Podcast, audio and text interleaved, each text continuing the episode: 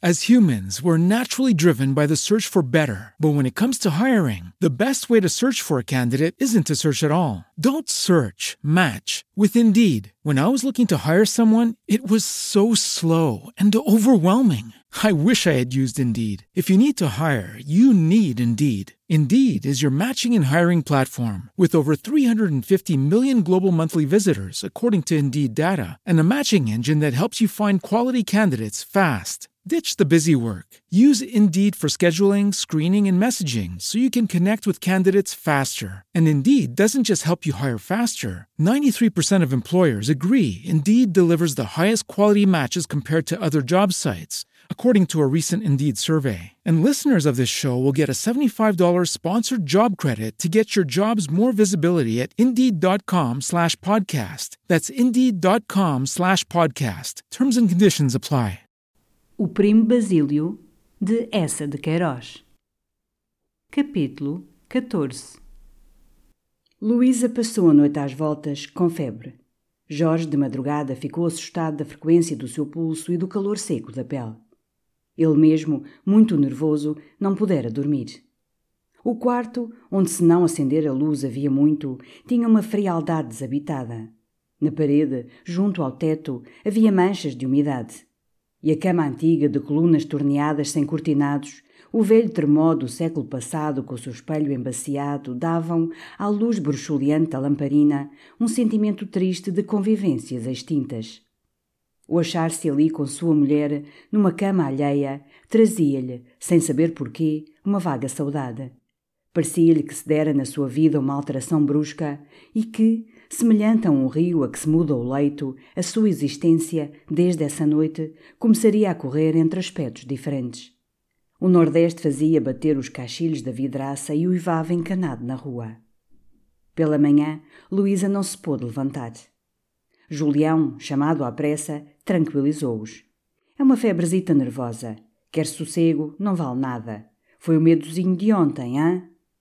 Sonhei toda a noite com ela, disse Luísa, que tinha ressuscitado. Que horror! Ah, pode estar sossegada. E já aviaram, a mulher. O Sebastião lá anda com a maçada, disse Jorge, e eu vou dar uma vista de olhos. Na rua já se sabia da morte da tripa velha. A mulher que a veio amortalhar, uma matrona muito picada das bexigas, com os olhos avermelhados da paixão da aguardente, era conhecida da senhora Helena. Estiveram um momento a palrar ao sol à porta do estanco. Muito que fazer agora, senhora Margarida, hã? Bastante, bastante, senhora Helena, disse a mortalhadeira com a voz um pouco rouca. No inverno sempre há mais obra, mas tudo gente velha, com os frios, nem um corpinho bonito para vestir. A senhora Margarida tinha predileções artísticas. Gostava de um bonito corpo de 18 anos, uma mocinha fresca para lavar, escarolar, enfeitar. Entrochava a má cara a gente velha. Mas com as raparigas novas esmerava-se, acatitava as pregas da mortalha, calculava o chique de uma flor, de um laço, trabalhava com os requintes ajanotados de uma modista de sepulcro. A estanqueira contou-lhe muitas particularidades sobre a Juliana, os favores dos patrões, as tafolarias dela, os luxos do quarto tapetado. A senhora Margarida dizia-se banzada. E para quem iria agora tudo aquilo? perguntavam. A tripa velha não tinha parentes. Era uma riqueza para a menina Antoninha, disse a mortalhadeira, traçando o chá com tristeza. Como vai ela, a pequena? Aquilo vai mal, senhora Helena, aquela cabeça doda. E exalando a sua dor com loquacidade, deixar o brasileiro que a trazia nas palminhas. E por quem? Por aquele desalmado que lhe come tudo, que já lhe arranjou um filho e que a derreia com pau. Mas então, as raparigas são assim, vão atrás do palmo de cara que ele é bonito rapaz, mas um bêbado. Coitada. Pois vou vestir a boneca, senhora Helena. E entrou na casa compungidamente. O padre já chegara também. Estava na sala com Sebastião, que conhecia de Almada, e falava de lavoura, de enxertos, das regas, numa voz grossa, passando, com um gesto lento da sua mão cabeluda, o lenço enrolado por debaixo do nariz. As janelas em toda a casa estavam abertas ao sol muito doce. Os canários chilreavam.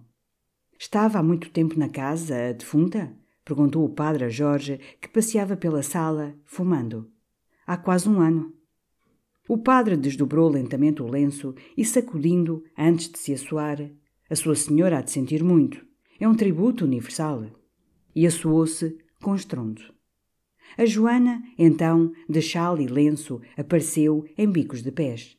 Soubera pelos vizinhos que a Juliana arrebentara, que os senhores estavam em casa do senhor Sebastião. Vinha de lá. Luísa a mandara entrar no quarto. Quando a viu doente, a sua rica senhora lacrimejou muito. Luísa disse-lhe que agora estava tudo como dantes, podia voltar. E ouça, Joana, se o senhor Jorge lhe perguntar, que esteve em Belas, com a tia. A rapariga fora logo buscar a trouxa e vinha instalar-se, um pouco assustada da morte em casa. Daí a pouco o Paula bateu discretamente à porta. Ali vinha oferecer-se para o que fosse necessário naquele transe e, tirando e pondo rapidamente o chapéu, raspando o pé, dizia com a sua voz catarrosa: Lamento a desgraça, lamento a desgraça, todos somos mortais. Bem, bem, Sr. Paula, não é necessário nada, disse Jorge. Obrigado. E fechou bruscamente a cancela. Estava impaciente por se desembaraçar daquela estupada, e mesmo como o enfastiavam as marteladas espaçadas dos homens pregando o caixão em cima, chamou a Joana. Diga a essa gente que se avi. Não vamos ficar aqui toda a vida. A Joana foi logo dizer que o senhor estava num frenesi. Tinha-se feito já íntima da senhora Margarida. A mortalhadeira fora mesmo com ela à cozinha para tomar uma substânciazinha. Como o lume estava apagado, contentou-se com sopas de pão e vinho. Sopinha de burro, dizia, fazendo estalar a língua. Mas estava enjoada com a defunta. Nunca vira bicho mais feio. Um corpo de sardinha seca, e pondo um olhar complacente nas belas formas de Joana, a menina não, a menina tem o ar de ter muito bom corpo, e parecia calcular como talharia a mortalha para aquelas linhas robustas.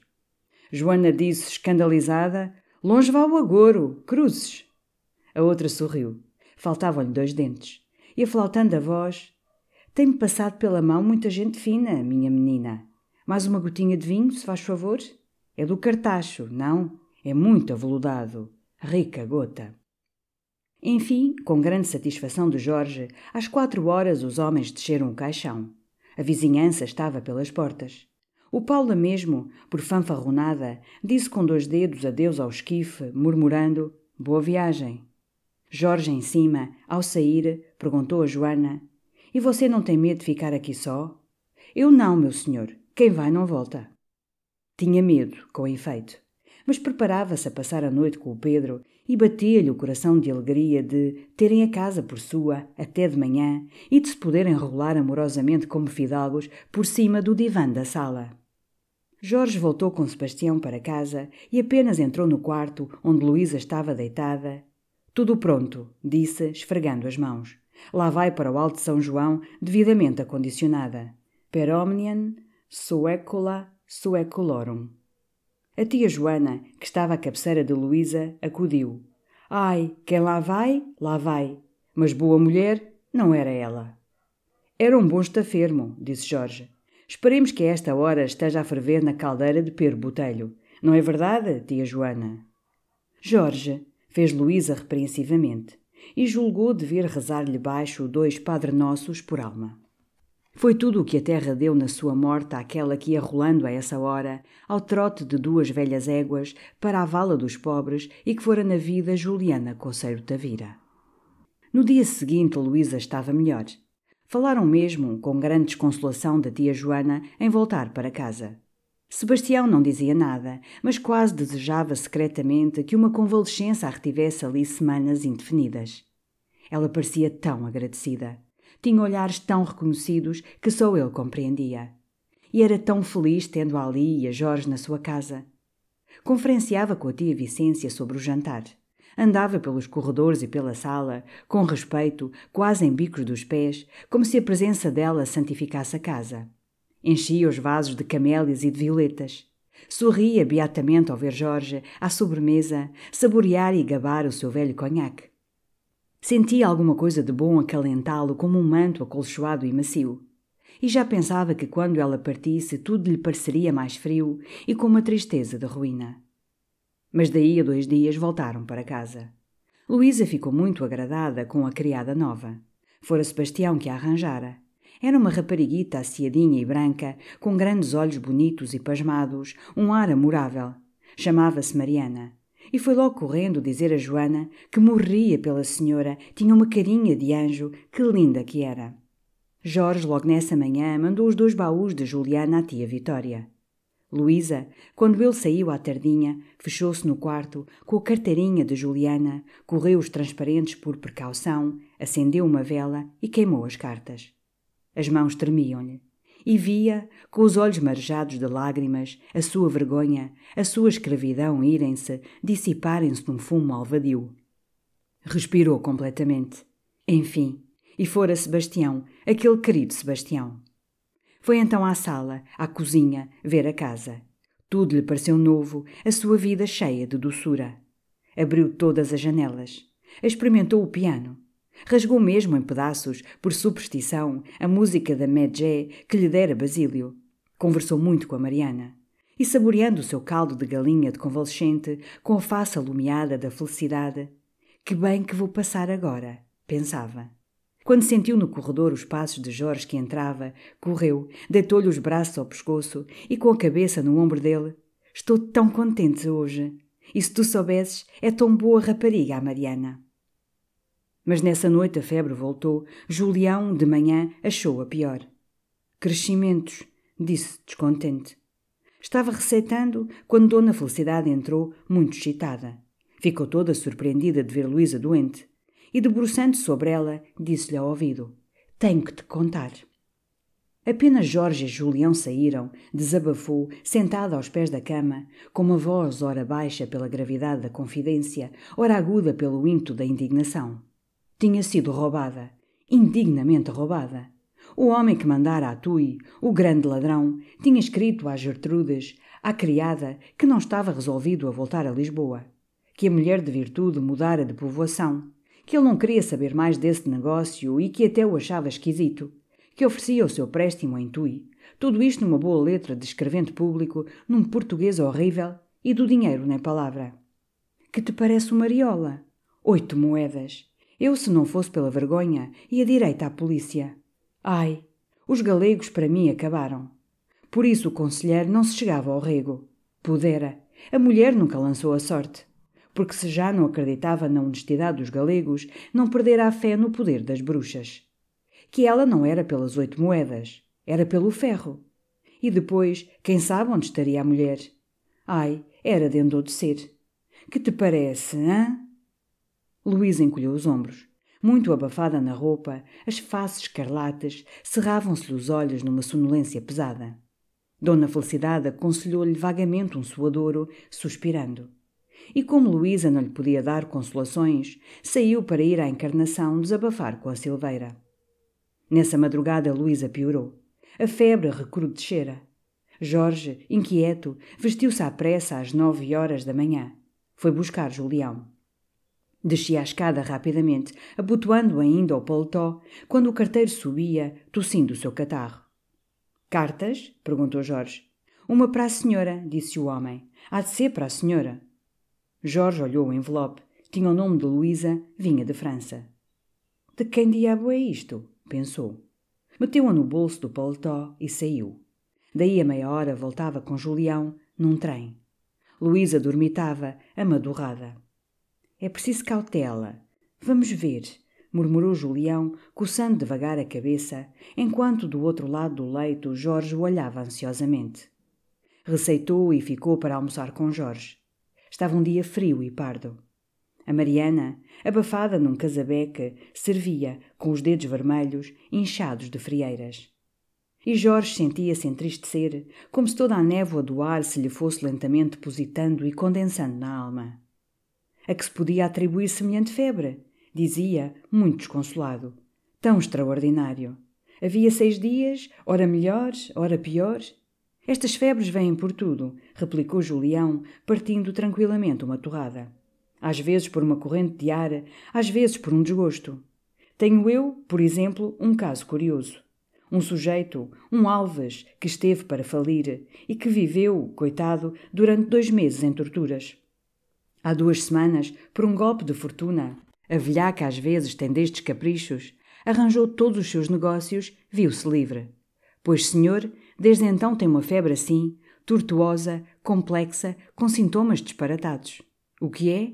É que a excitação nervosa abateu e a felicidade trouxe-lhe uma revolução no sangue.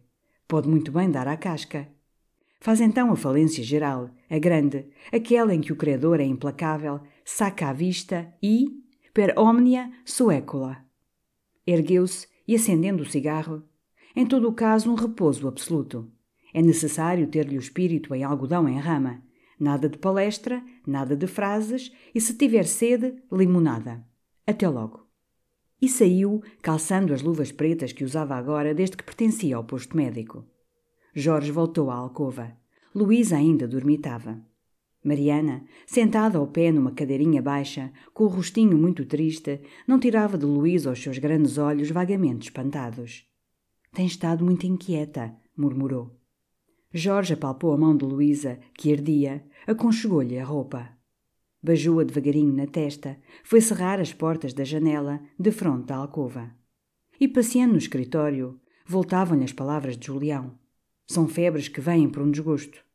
Pensava na história do negociante, recordava aquele estado de abatimento e da fraqueza de Luísa que o preocupara tanto ultimamente, tão inexplicável. Ora, tolices. Desgosto de quê? Em casa de Sebastião estivera tão animada. Nem a morte da outra lhe fizera abalo. De resto, acreditava pouco nas febres de desgosto. Julião tinha uma medicina literária. Pensou mesmo que seria mais prudente chamar o velho doutor Caminha. Ao meter a mão no bolso, então, os seus dedos encontraram uma carta. Era a que o carteiro lhe dera, de manhã, para Luísa. Tornou a examiná-la com curiosidade. O subscrito era banal, como os que há nos cafés ou nos restaurantes. Não conhecia a letra. Era de homem, vinha de França. Atravessou um desejo rápido de a abrir. Mas conteve-se, atirou-a para cima da mesa, embrulhou devagar um cigarro. Voltou à alcova. Luísa permanecia na sua mudorra. A manga do chambre arregaçada descobria o braço mimoso com a sua penugem loura. A face escarlate reluzia. As pestanas longas pousavam pesadamente no adormecimento das pálpebras finas. Um anel do cabelo caíra-lhe sobre a testa e pareceu a Jorge adorável e tocante com aquela cor a expressão da febre. Pensou, sem saber porquê, que outros a deviam achar linda, desejá-la, dizer-lhe, se pudessem. Para que lhe escreviam de França? Quem? Voltou ao escritório, mas aquela carta sobre a mesa irritava-o. Quis ler um livro, atirou-o logo impaciente. E pôs-se a passear, torcendo muito nervoso o forro das algibeiras. Agarrou então a carta, quis ver, através do papel delgado do envelope. Os seus dedos, mesmo irresistivelmente, começaram a rasgar um ângulo do subscrito. Ah, não era delicado aquilo mas a curiosidade que governava o seu cérebro sugeriu-lhe toda a sorte de raciocínios com uma tentação persuasiva. Ela estava doente e podia ser alguma coisa urgente. Se fosse uma herança. Depois ela não tinha segredos, e então em França. Os seus escrúpulos eram pueris. Dir-lhe-ia que a abrira por engano. E se a carta contivesse o segredo daquele desgosto, do desgosto das teorias de Julião? Devia abri-la então para a curar melhor. Sem querer, achou-se com a carta desdobrada na mão. Num relance ávido, devorou-a. Mas não compreendeu bem. As letras embrulhavam-se. Chegou-se à janela, releu devagar. Minha querida Luísa, Seria longo explicar-te como só antes de ontem em Nice, de onde cheguei esta madrugada a Paris, recebi a tua carta, que pelos carimbos vejo que percorreu toda a Europa atrás de mim. Como já lá vão dois meses e meio que a escreveste, imagino que te arranjaste com a mulher e que não precisas do dinheiro. De resto, se por acaso o queres, manda um telegrama e tens-lo aí em dois dias. Vejo pela tua carta que não acreditaste nunca que a minha partida fosse motivada por negócios. És bem injusta. A minha partida não te devia ter tirado, como tu dizes, todas as ilusões sobre o amor, porque foi realmente quando saí de Lisboa que percebi quanto te amava, e não há dia, acredita, em que me não lembre do paraíso. Que boas manhãs! Passaste por lá por acaso alguma outra vez? Lembras-te do nosso lunch? Não tenho tempo para mais. Talvez em breve volte a Lisboa. Espero ver-te, porque sem ti Lisboa é para mim um deserto. Um longo beijo do teu do C. Basílio. Jorge dobrou o papel, lentamente, Em duas, em quatro dobras, atirou para cima da mesa, disse alto: Sim, senhor. Bonito. Encheu o cachimbo do tabaco maquinalmente, com os olhos vagos, os beiços a tremer, deu alguns passos incertos pelo escritório. De repente, arremessou o cachimbo que despedaçou um vidro da janela, bateu com as mãos desvairado e, atirando-se de bruços para cima da mesa, rompeu a chorar, rolando a cabeça entre os braços, mordendo as mangas, batendo com os pés, louco. Ergueu-se subitamente, agarrou a carta e ia com ela à alcova de Luísa. Mas a lembrança das palavras de Julião imobilizou-o. Que esteja sossegada, nada de frases, nenhuma excitação. Fechou a carta numa gaveta Meteu a chave na algibeira. E de pé, a tremer, com os olhos raiados de sangue, sentia ideias insensatas alumiarem-lhe bruscamente o cérebro como relâmpagos numa tormenta. Matá-la, sair de casa, abandoná-la, fazer saltar os miolos.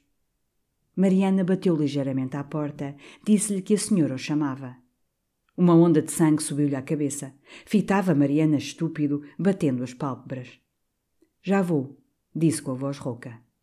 Ao passar na sala, diante do espelho oval, ficou pasmado do seu rosto manchado, envelhecido. Foi correr uma toalha molhada pela face, alisou o cabelo. E ao entrar na alcova, ao vê-la, com os seus grandes olhos dilatados onde a febre reluzia, teve de se agarrar à barra do leito porque sentiu, em redor, as paredes oscilarem como lonas ao vento. Mas sorriu-lhe. Como estás? Mal, murmurou ela debilmente. Chamou-o para o pé de si com um gesto muito fatigado. Ele veio, sentou-se sem olhar. Que tens? disse ela, chegando o rosto para ele. Não te aflijas. E tomou a mão que ele pousara à beira do leito. Jorge, com um repelão seco, sacudiu a mão dela, ergueu-se bruscamente com os dentes cerrados. Sentia uma cólera brutal e ia-se, com medo de si, de um crime, quando ouviu a voz de Luísa arrastando-se numa lamentação. Porquê, Jorge? Que tens?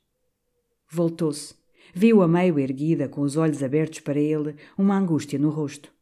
E duas lágrimas caíam-lhe silenciosamente. Atirou-se de joelhos, agarrou-lhe as mãos, aos soluços. Que é isto? exclamou a voz de Julião à porta da alcova. Jorge, muito pálido, ergueu-se devagar. Julião levou-o para a sala, cruzando terrivelmente os braços diante dele. Tu estás dodo? Pois tu sabes que ela está num estado daqueles e vais-te pôr a fazer-lhe cenas de lágrimas. Não pude conter. Estoura!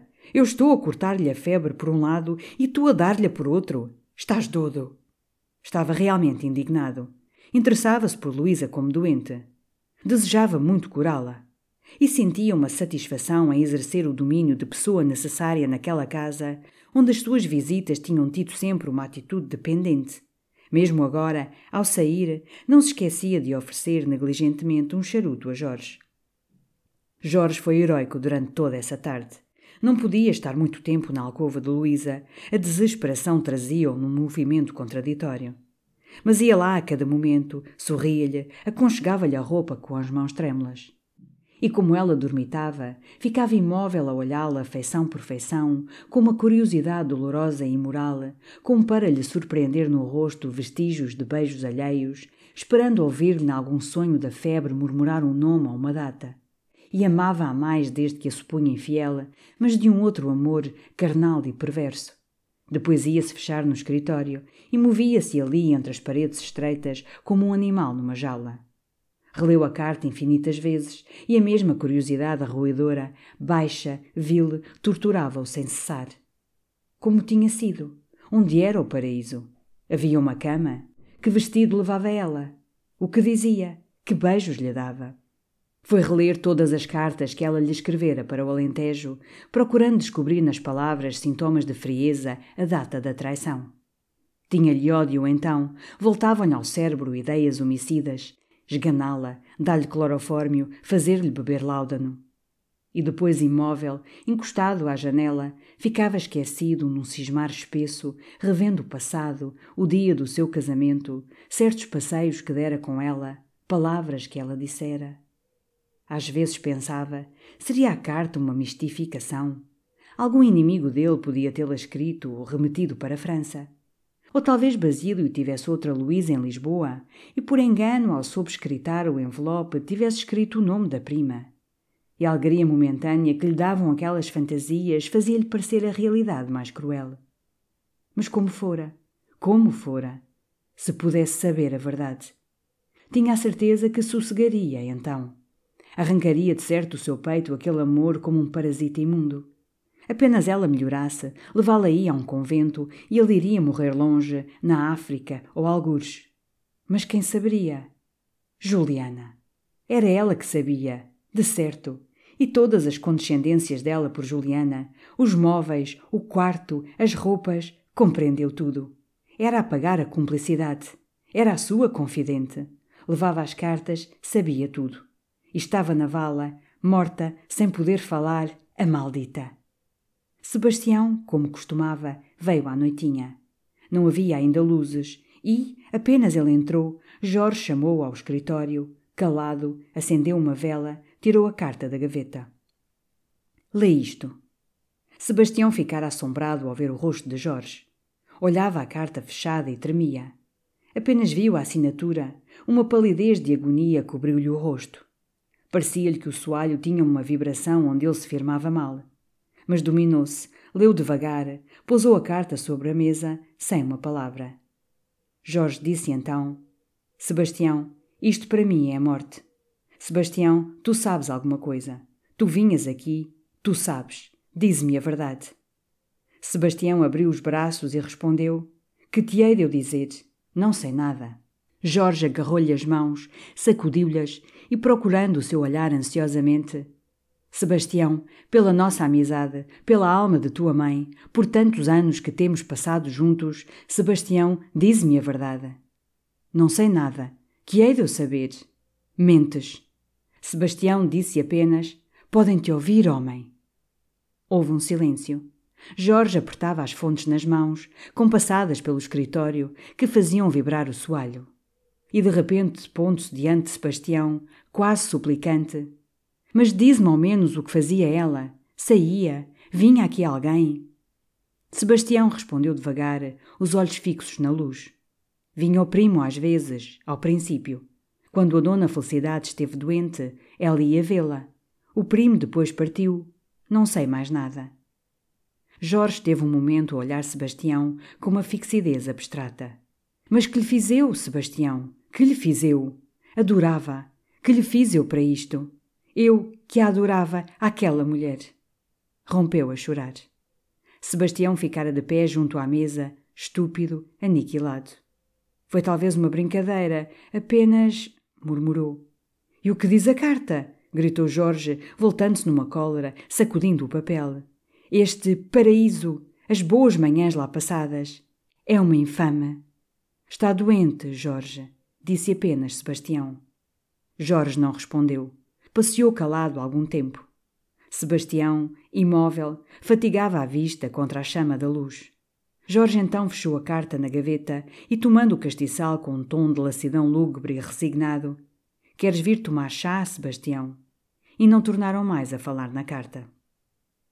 Nessa noite Jorge dormiu profundamente.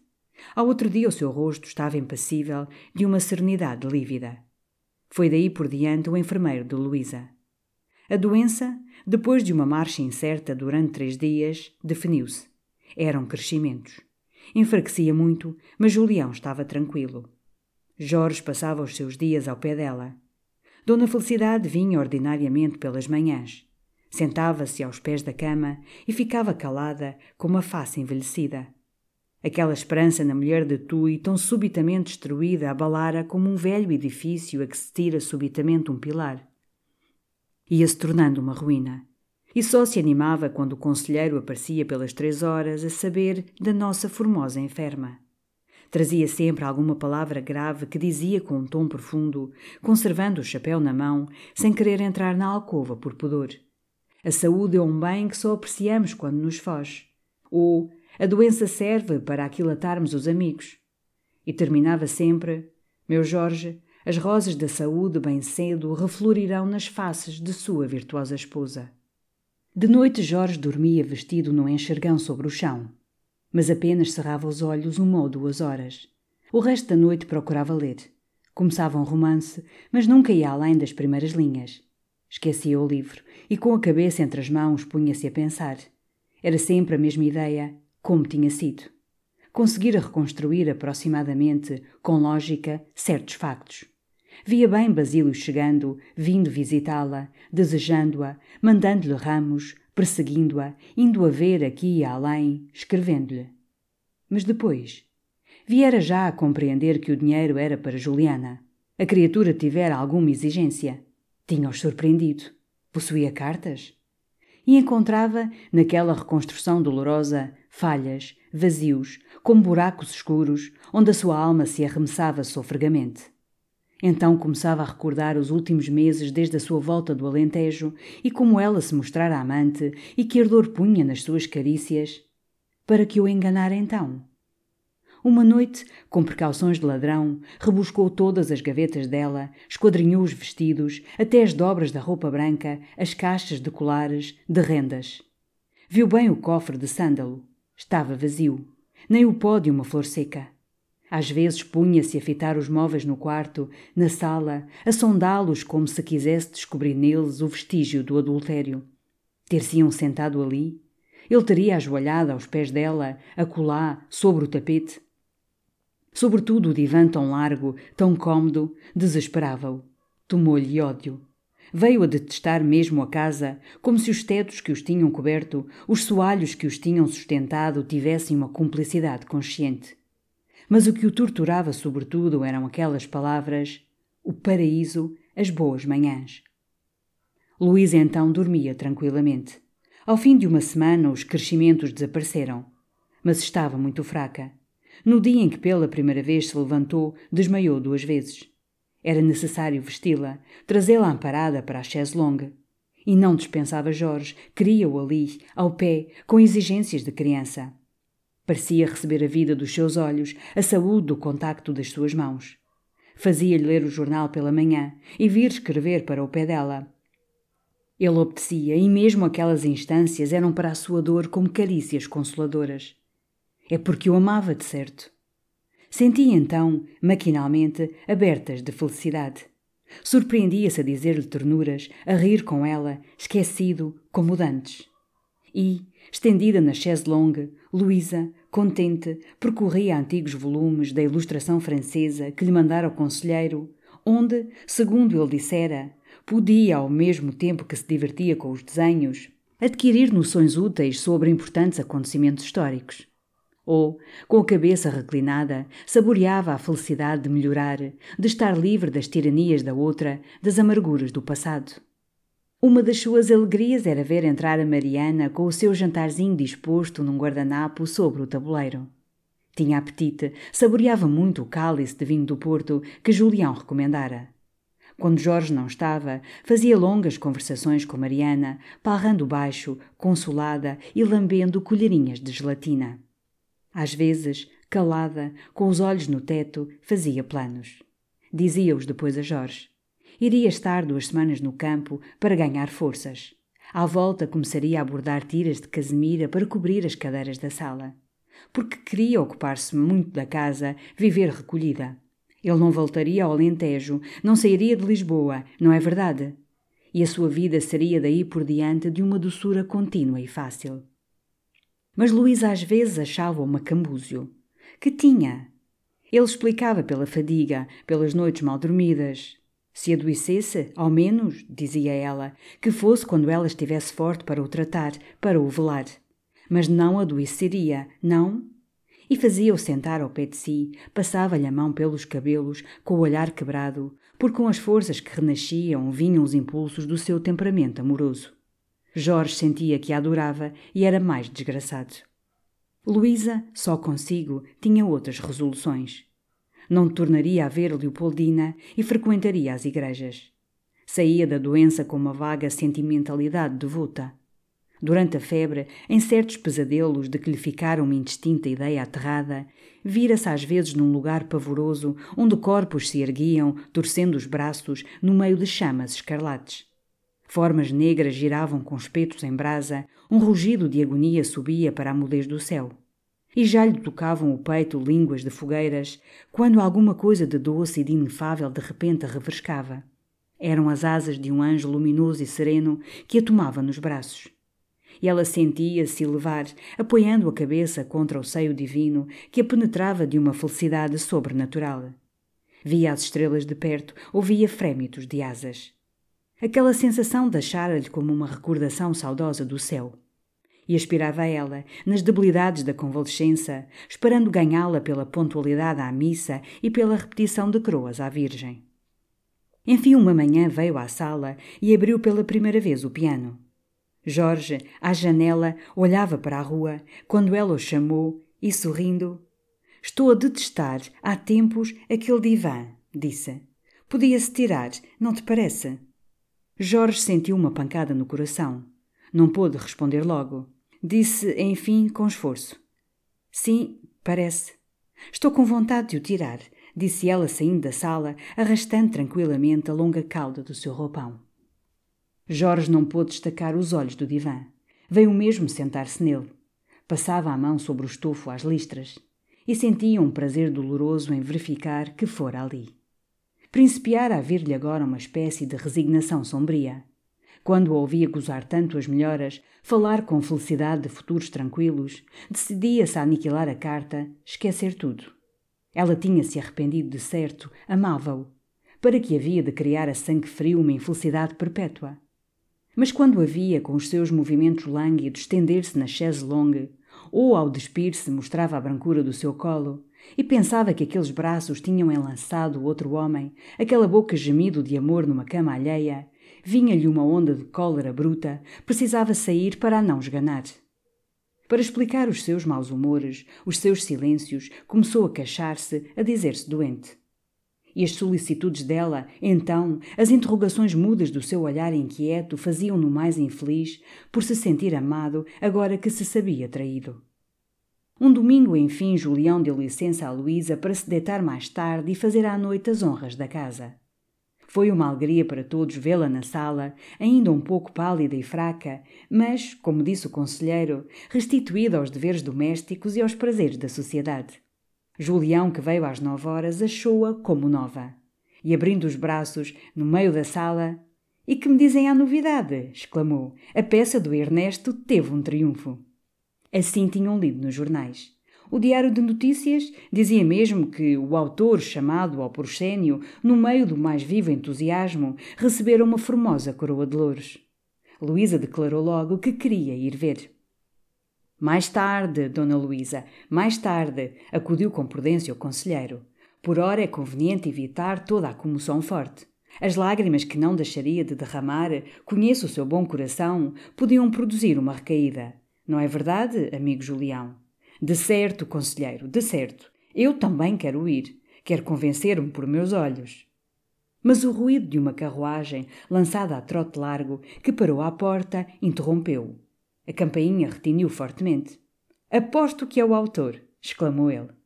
E quase imediatamente a figura radiante de Ernestinho, de casaca, precipitou-se na sala. Ergueram-se com ruído, abraçaram-no. Mil parabéns, mil parabéns! E a voz do conselheiro, dominando as outras: Bem-vindo, festejado autor! Bem-vindo! Ernesto sufocava de júbilo. Tinha o sorriso imobilizado. As asas do nariz dilatavam-se-lhe como para respirar os incensos.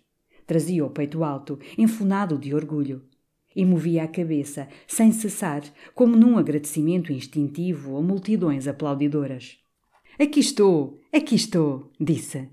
Sentou-se ofegante e, com um modo amável de Deus bom rapaz, declarou que os últimos ensaios de apuro não lhe tinham deixado um momento para vir ver a prima Luísa. Tinha tido naquela noite um instante de seu, mas devia voltar às dez horas para o teatro. Até nem mandar a tipóia embora. Contou então largamente o triunfo. Ao princípio tivera grandes cólicas. Todos as tinham, os mais acostumados, os mais ilustres. Mas apenas o Campos disse o monólogo do primeiro ato e, como disse, haviam de ver uma coisa sublime. Os aplausos romperam. Tinha agradado tudo. No fim era um barulho, gritos pelo autor, salva de palmas. Ele viera ao palco, arrastado. Não queria, mas obrigaram-no. A Jesuína por um lado, a Maria Adelaide por outro. Um delírio. O Saavedra do século tinha-lhe dito: o amigo é o nosso Shakespeare. O Bastos, da verdade, tinha afirmado: és o nosso scribe. Houve uma ceia e tinham-lhe dado uma coroa. E serve-lhe, acudiu Julião. Perfeitamente. Um bocadinho larga. O conselheiro disse com autoridade: Os grandes autores, o famigerado Tasso, o nosso Camões, são sempre representados com as suas respectivas coroas. É o que eu lhe aconselho, senhor Ledesma, acudiu Julião, erguendo-se e batendo-lhe no ombro, é que se faça retratar de coroa. Riram. E Ernestinho, um pouco despeitado, desdobrando o seu lenço perfumado, o senhor Zuzarte não dispensa o seu epigramazinho. É a prova da glória, meu amigo. Nos triunfos dos generais vitoriosos em Roma havia um bobo no préstito. Eu não sei, disse Luísa muito risonha. É uma honra para a família. Jorge concordou. Passeava pela sala fumando e disse que gozava tanto a coroa como se tivesse direito a usá-la. E Ernestinho, voltando-se logo para ele, Sabes que lhe perdoei, primo Jorge? Perdoei à esposa. Como Cristo. Como Cristo, confirmou Ernestinho com satisfação. Dona Felicidade aprovou logo. Fez muito bem, até é mais moral. O Jorge é que queria que eu desse cabo dela, disse Ernestinho, rindo totalmente. Não se lembra, naquela noite? Sim, sim, fez Jorge, rindo também, nervosamente. O nosso Jorge, disse com solenidade o conselheiro, não podia conservar ideias tão extremas. E de certa reflexão, a experiência da vida. Mudei, conselheiro, mudei, interrompeu Jorge. E entrou bruscamente no escritório. Sebastião, inquieto, foi devagar ter com ele. Estava às escuras. Aqueles idiotas não se calarão, não se irão, disse abafadamente, agarrando o braço de Sebastião. Sossega. Oh, Sebastião, Sebastião. E a sua voz tremia, com lágrimas. Mas Luísa, da sala, gritou: Que conspiração é essa aí dentro às escuras? Sebastião apareceu logo, dizendo: Nada, nada. Estávamos lá dentro. E acrescentou baixo: O Jorge está fatigado, está adoentado, coitado. Notaram, quando ele voltou, que tinha com efeito o ar esquisito. Não, realmente não me sinto bom, estou incomodado. E a débil Dona Luísa precisa o repouso do seu leito, disse o conselheiro, erguendo-se. Ernestinho, que não se podia demorar, ofereceu logo ao conselheiro e a Julião a sua carruagem, que era uma caleche, se iam para a baixa. Que honra! exclamou Julião, olhando a Cássio, irmos na tipóia do grande homem. E enquanto Dona Felicidade se agasalhava, os três desceram. No meio da escada, Julião parou e, cruzando os braços, Ora, aqui vou eu entre os representantes dos dois grandes movimentos de Portugal desde 1820: a literatura, e cumprimentou Ernestinho, e o constitucionalismo, e curvou-se para o conselheiro. Os dois riram, lisonjeados. E o amigo Zuzarte? Eu, e baixando a voz, até há dias um revolucionário terrível. Mas agora. O quê? Um amigo da ordem, gritou com júbilo. E desceram, contentes de si e do seu país, para se meterem na tipóia do grande homem.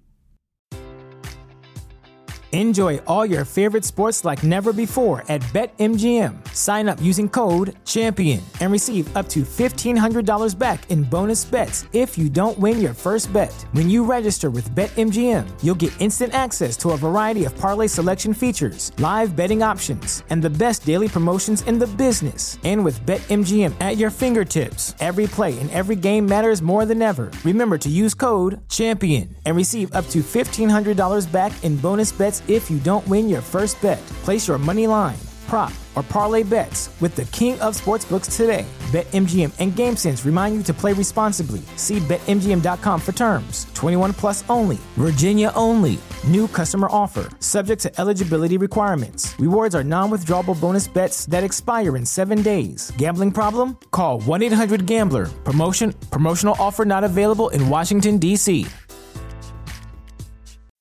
As humans, we're naturally driven by the search for better. But when it comes to hiring, the best way to search for a candidate isn't to search at all. Don't search, match with Indeed. When I was looking to hire someone, it was so slow and overwhelming. I wish I had used Indeed. If you need to hire, you need Indeed. Indeed is your matching and hiring platform with over 350 million global monthly visitors, according to Indeed data, and a matching engine that helps you find quality candidates fast. Ditch the busy work. Use Indeed for scheduling, screening, and messaging so you can connect with candidates faster. And Indeed doesn't just help you hire faster. 93% of employers agree Indeed delivers the highest quality matches compared to other job sites, according to a recent Indeed survey. And listeners of this show will get a $75 sponsored job credit to get your jobs more visibility at Indeed.com slash podcast. That's Indeed.com slash podcast. Terms and conditions apply.